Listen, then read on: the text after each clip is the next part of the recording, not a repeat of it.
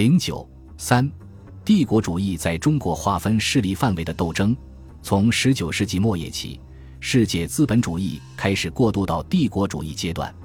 帝国主义是资本主义的垄断阶段，这时垄断已经代替了自由竞争，并在社会经济生活中取得了统治地位。原来作为中介人的银行资本已经变成了万能的垄断者，垄断的银行资本与垄断的工业资本融合为一，形成了金融资本。国内市场和投资场所也已经被垄断完了，社会上出现了大量过剩的资本。资本输出有了特殊意义，殖民地有了新作用，作为商品市场、投资场所和原料来源地。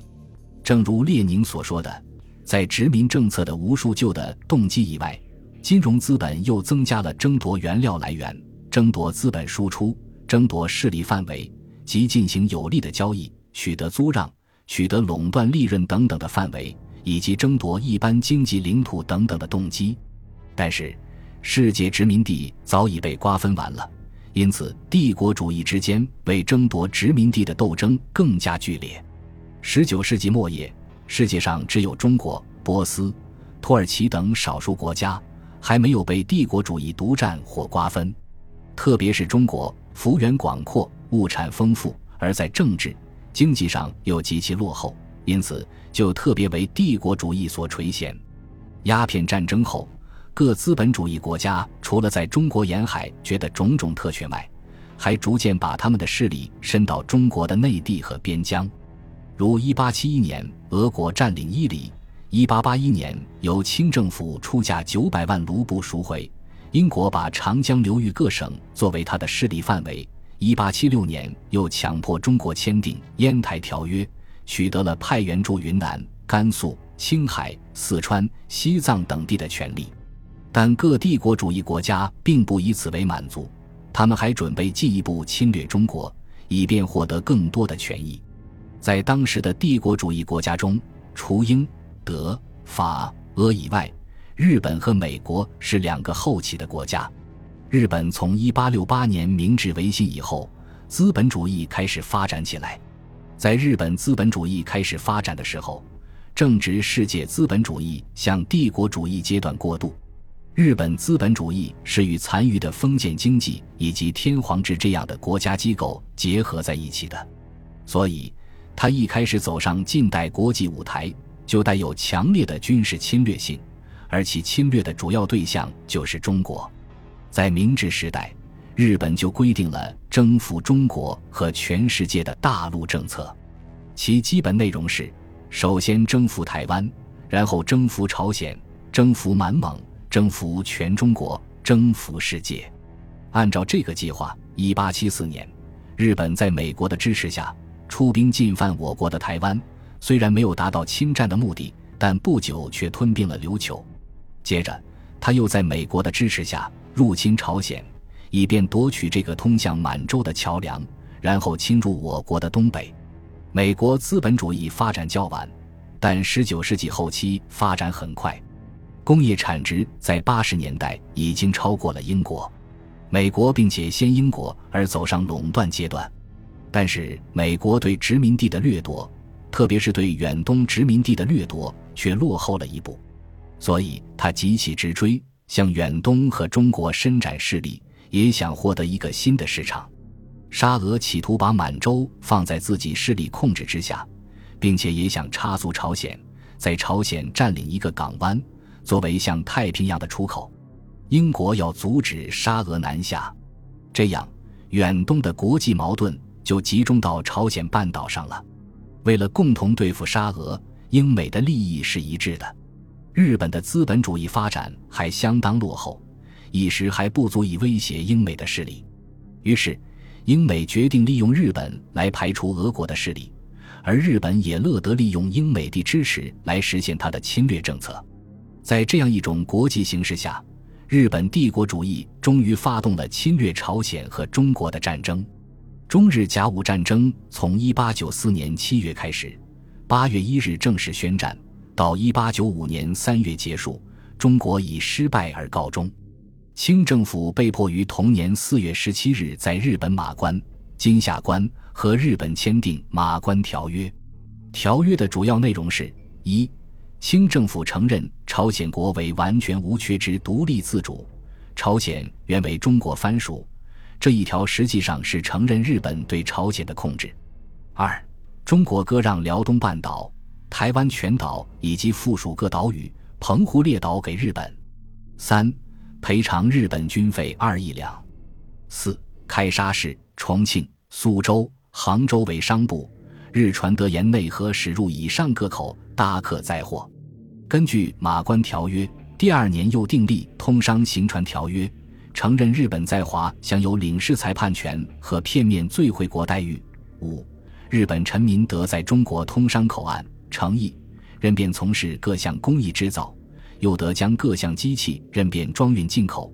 日本在中国制造货物与进口货物一样，免征一切杂捐，并享受在内地设站寄存的优待。马关条约是继江宁条约以来又一个最严重的卖国条约。它标志着帝国主义对中国侵略进入一个新的时期，中国殖民地化的程度从此更加深了。马关条约中规定，中国割让台湾等大片领土给日本，严重的破坏了中国的独立和主权。马关条约规定，清政府必须偿付大量赔款，加剧了清政府的财政危机。过去战败赔款最多不超过二千万两。这次赔款数竟高达二亿两之多，当时清政府每年的财政收入不超过七八千万两，这次赔款数目大大超过了财政收入的数字，这样就迫使清政府因财政困难而不得不举借外债，进一步投靠帝国主义，帝国主义则通过贷款进一步对清政府实行控制。马关条约允许外国资本在中国设厂制造。并给予种种特权，这样帝国主义就可以把大量过剩资本输出到中国来，使中国不仅成为帝国主义的商品销售市场，而且也成为他们的投资场所，严重的阻碍中国民族生产力的发展。另外，马关条约的订立也加剧了帝国主义对中国的争夺，各帝国主义国家争相对中国进行投资和划分势力范围。于是，马关条约订立后，投资竞争和割地狂潮接踵而来。沙俄对中国东北素有野心。马关条约签字的当天，沙俄得知割辽东半岛给日本后，立即正式邀请法德两国共同对日进行干涉。法国是俄国的盟国，德国也想在远东伸展势力，掘得一个军港。因此，三国在干涉日本占据辽东半岛的立场上一致。日本对三国的干涉不甘接受，极力开展外交活动，企图争取英美支持以牵制三国。但英美支持不力，日本被迫妥协。四月三十日，日本通知三国，表示愿意放弃永远占有辽东半岛，唯需做长进之担保。三国议定。清政府交付长金三千万两后，三个月内日军全部撤出辽东半岛。十一月八日，中日两国签订《交还奉天省南边地方条约》，规定清政府在十一月十六日前交付日本三千万两白银，作为退还辽东半岛的报酬。款项交清后三个月，日军全部撤出辽东半岛，海辽问题就这样解决了。中日甲午战争和三国干涉还辽后，各帝国主义国家在中国展开了划分势力范围的斗争，妄图瓜分中国。沙俄首先以干涉还辽有功，向中国索取报酬。甲午战争后，清政府为偿付巨额赔款，急需举借外债，而各帝国主义国家争向中国贷款。经过相互斗争，沙俄联合法国。合借银一亿两，年息四厘，以海关收入做担保。一八九六年，沙俄和清政府签订了中俄密约，规定在必要时，俄国军队可以开往中国任何港口，并允许他在东北修筑东清铁路。沙俄取得修筑东清铁路特权后，又把势力伸进辽东半岛，企图夺取旅顺和大连。一八九七年十一月。沙俄乘德国强占胶州湾之机，占领旅顺和大连。沙俄对清政府进行欺骗，说俄国并无夺取中国领土之意，占领旅大，系为保护中国免受德国之侵略。德国军队撤退后，俄国亦立即撤退。一八九八年初，清政府被迫接受德国租借胶州湾等要求后，沙俄则提出租借旅顺、大连湾以及自东清铁路筑一支线通至黄海等无理要求。沙俄为了达到以上目的，除采取威胁恫吓手段外，还使用巨款贿赂李鸿章等。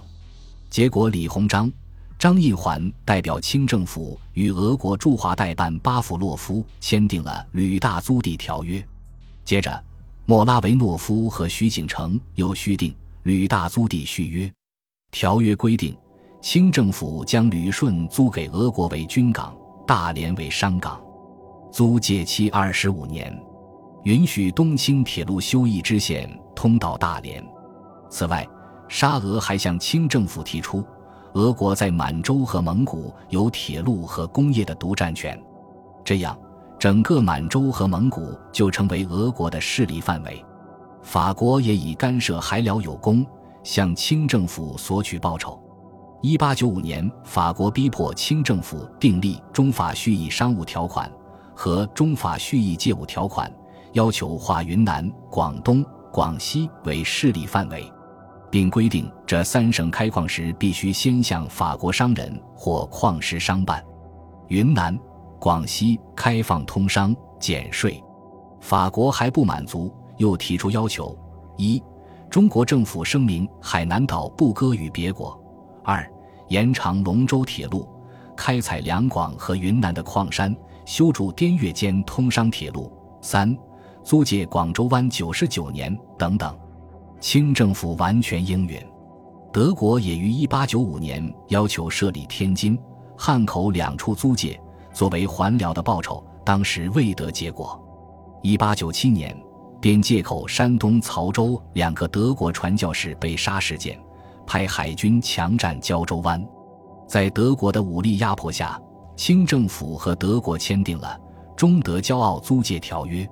根据这个条约，德国强占胶州湾为租界地，租期九十九年，并取得在山东修筑铁路的权利。沿铁路三十里内的矿藏允许任便开采。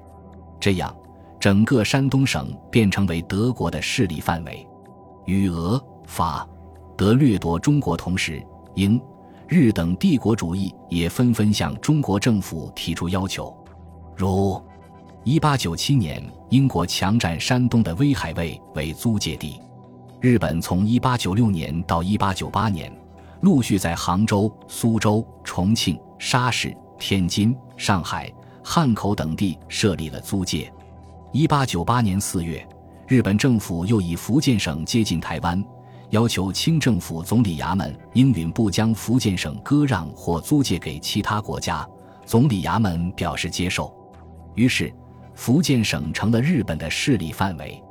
为了划分势力范围，各国除胁迫清政府外，他们之间的争夺经妥协后达成各种协定。一八九六年订立英法协定，规定云南、四川两省一切权利由英法两国共同享受。一八九八年订立英德协定，规定天津到山东省南部的铁路由德国修建，而山东省南部到镇江的铁路由英国修建。一八九九年又订立英俄协定，规定长江流域为英国的势力范围，而长城以北为俄国的势力范围。帝国主义这种分割势力范围的行动，实际上是在瓜分中国。正如列宁所说，欧洲各国政府。最先恐怕是俄国政府已经开始瓜分中国了，不过他在开始时不是公开瓜分的，而是像贼那样偷偷摸摸进行的。他们盗窃中国，就像盗窃死人的财物一样。一九零零年，在华北广大土地上，中国人民自发地掀起了一次反帝国主义的运动——义和团运动。这次运动虽然被清政府所利用和出卖。最后被帝国主义联军（所谓八国联军）镇压下去了，但是他基于帝国主义阴谋瓜分中国的打击是沉重的，以致使八国联军头子瓦德西也不得不承认，无论欧美、日本各国，皆无此脑力与兵力可以统治此天下生灵四分之一，故瓜分一事实为下策。帝国主义既然无法直接瓜分中国，只好继续扶植以西太后为首的清政府，作为奴役中国和扩大侵略的工具。本集播放完毕，感谢您的收听，喜欢请订阅加关注，主页有更多精彩内容。